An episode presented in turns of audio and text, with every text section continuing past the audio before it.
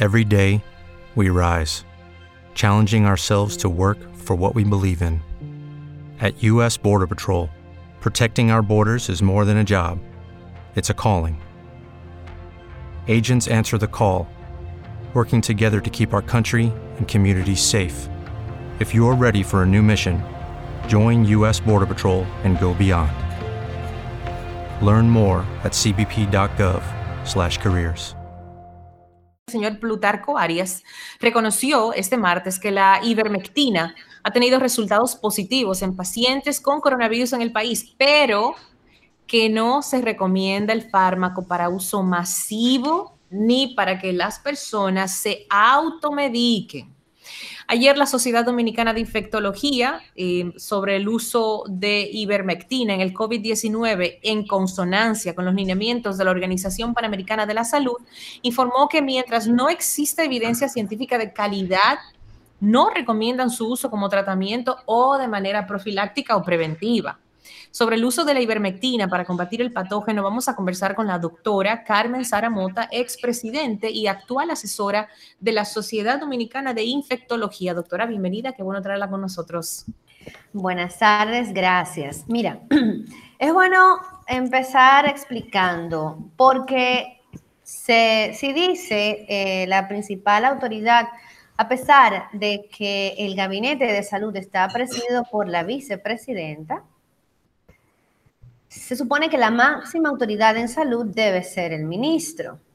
Si el ministro dice, bueno, sí es útil, pero no lo recomendamos, a veces es necesario tal vez un tuit, tal vez un comunicado breve, no permite quizás explicar detalladamente por qué sirve, pero no la recomiendo.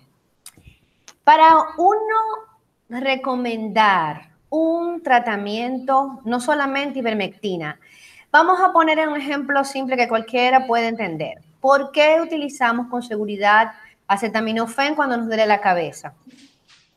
Ese acetaminofén fue validado por estudios, por ensayos clínicos controlados, randomizados, ciegos, para determinar su efectividad y su seguridad para el dolor de cabeza. Vamos a ponerlo en contexto y en español simple. Yo tengo, para poner números redondos, 200 personas con dolor de cabeza. A 100 le doy acetaminofén, a 100 le doy un placebo que puede ser una pastillita de azúcar. La rama que tomó el acetaminofén, a 90 el dolor de cabeza se les quitó. Los 100 que tomaron pastilla de azúcar, no se les quitó el dolor de cabeza, tal vez se le quitó a 20, pero quizás esos 20 utilizaron otras cosas o tal vez su dolor de cabeza era por hipoglicemia, o sea, porque tenían el azúcar bajita y la pastilla de azúcar les quitó el dolor de cabeza. ¿Ven por dónde voy? Sí. El paciente, que toma ivermectina... caso es diferente. Exactamente.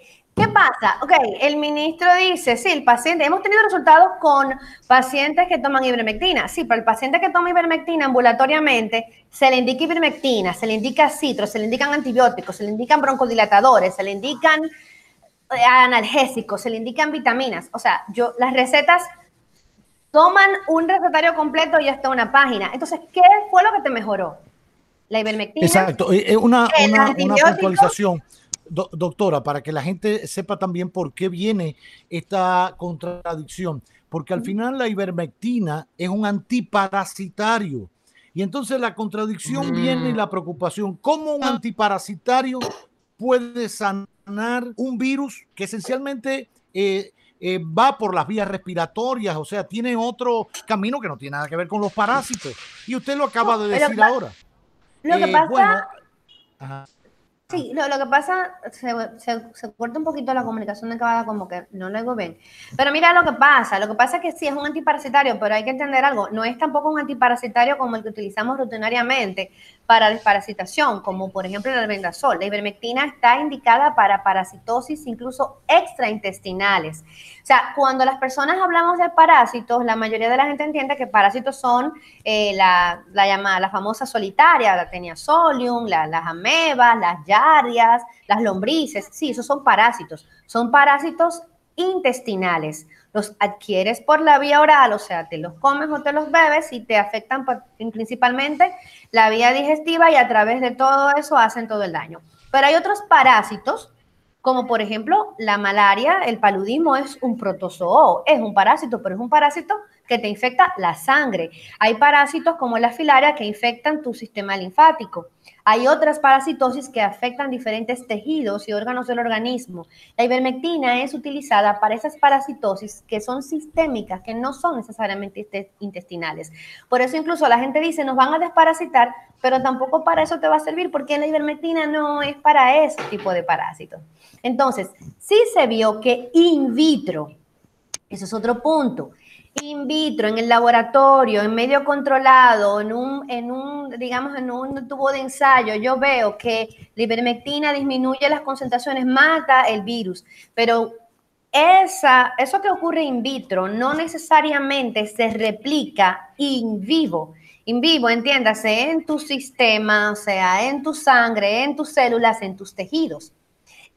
O sea, una cosa es dentro de un tubo de ensayo con las condiciones específicas del cristal del tubo Para decirlo de alguna manera que se entienda, eh, ¿por qué? Porque, por ejemplo, en un laboratorio tú tienes condiciones óptimas y estás controlado. A nivel, por ejemplo, de un ser humano, por ejemplo, nosotros somos aquí cuatro adultos de edades diferentes, hábitos tóxicos diferentes, eh, dietas diferentes, eh, o sea, necesariamente tenemos incluso una genética diferente. Las cosas como pueden interactuar, digamos, el que tiene un metabolismo, eh, por ejemplo, yo tengo mucho tiempo viendo a José Enrique Pintor y yo creo que el, Pinky se mantiene en el mismo peso toda la vida. O sea, siempre lo he visto así flaquito. Así mismo. Hay gente que si no, o sea, yo por ejemplo... No para que usted sepa, doctora, y come, como un animal come como un animal ahí donde usted Gracias por el dato, don Roberto. Es bueno, es una gran bendición. Muchas, muchas mujeres matan por esa bendición de poder comer sin engordar.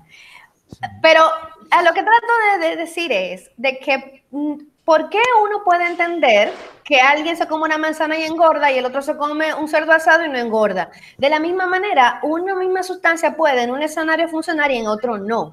Y lo que trato de señalar es que ciertamente, aunque in vitro funciona, in vivo no se puede demostrar porque no se han llevado a cabo esos estudios que lo puedan afirmar de una manera segura y que lo valide la, la, población científica, no porque lo valida, ojo, que es algo que a veces uno no puede evitar molestarse. La gente entiende que si uno ah, hace el comentario y menciona tal o cual institución extranjera, no son como borregos no se trata de ser borrego, se trata de analizar la, información basada en la evidencia que puede ser sostenida. Entonces, es lo que digo, si tú no tienes un estudio que me muestre que utilizaste un criterio apropiado, o sea, lo que se usa para validar, no solamente para validar la ivermectina, lo que se ha usado para validar todos los medicamentos. Sí, eso es lo que eso, Sara, es... No puedes decir que eso sirve. Eso es lo que yo te quería decir, Sara. El caso de la ivermectina y lo que está pasando y el debate que hay tan grande sobre, sobre, este, sobre este producto, eh, es, yo creo que lo que pasa también con cualquier otro tipo de medicamento, que quizá un médico dice, bueno, me ha funcionado con, eh, de 10 pacientes que yo tengo, me ha funcionado con 6, eh, es un medicamento que no me va a generar unos efectos secundarios o que esté demostrado tal, pues yo lo voy a seguir recomendando porque de repente a este también le sigue le sigue funcionando. Otra cosa muy distinta es recomendarlo como el tratamiento que tiene la solución y además incluso eh, a nivel de salud pública, o sea, como una institución eh, oficial de salud pública puede considerar un medicamento que no ha pasado por los estudios que, tendría que haber pasado como la solución, ¿eh? como la solución a este tipo de enfermedad. Yo creo que son cosas distintas, es lo que tú explicabas. Una aspirina a mí me puede solucionar quizá el dolor de cabeza y, a Roberto esa aspirina pues no le hace absolutamente, eh, absolutamente nada. Mi pregunta es, Sara, ¿por qué a un año de la pandemia, eh, por qué después de ver que a algunas personas la ivermectina sí le funciona y a otras no les funciona, por qué el mundo no se ha planteado hacer un estudio, que a lo mejor ya a estas alturas lo podríamos ya podríamos tener los resultados, eh, sobre la ivermectina? O sea, si algunas personas a cinco por lo menos, ya de 10, cinco, o a lo mejor cuatro les ha funcionado para poder identificar a esas personas, cuál es el parámetro físico eh, que tienen esas personas a las cuales la ivermectina sí les puede funcionar para ya recetárselo. ¿Qué estamos esperando a un año después de, tener algunos resultados positivos con esta medicina que se hagan los estudios? No, se han llevado, se han tratado de llevar a cabo, pero hasta ahora no ha habido como, digamos, uno que tenga el resultado eh, concluyente, porque es lo que, lo que te he expresado. O sea, por ejemplo, en el ensayo controlado, tú tienes que tener pacientes que no reciban el medicamento eh, para que tenga validez tiene que ser completamente ciego. O sea, yo tengo, por ejemplo, este sobre, este paciente si entra, lo va a recibir. Incluso hay una parte de ese estudio donde el que está en contacto con el sujeto del estudio no sabe si el paciente está recibiendo el placebo o está recibiendo el el medicamento o la sustancia como tal que se quiere investigar. Y por ejemplo, el tema con el COVID ha sido que así como pasó con las vacunas, ha pasado con todos los tratamientos, digamos que la misma prisa o la misma histeria colectiva a la que nos hemos sometido, pues ha llevado a probar quizás a la ligera cosa si de repente te dicen que sí que sirve y a la siguiente te dicen que no. Porque de repente estamos buscando una vacuna, que es un debate internacional que ya se está suscitando en muchísimos sitios, cuando a lo mejor lo que tendríamos que estar es buscando un medicamento, que también es una posibilidad, ¿no?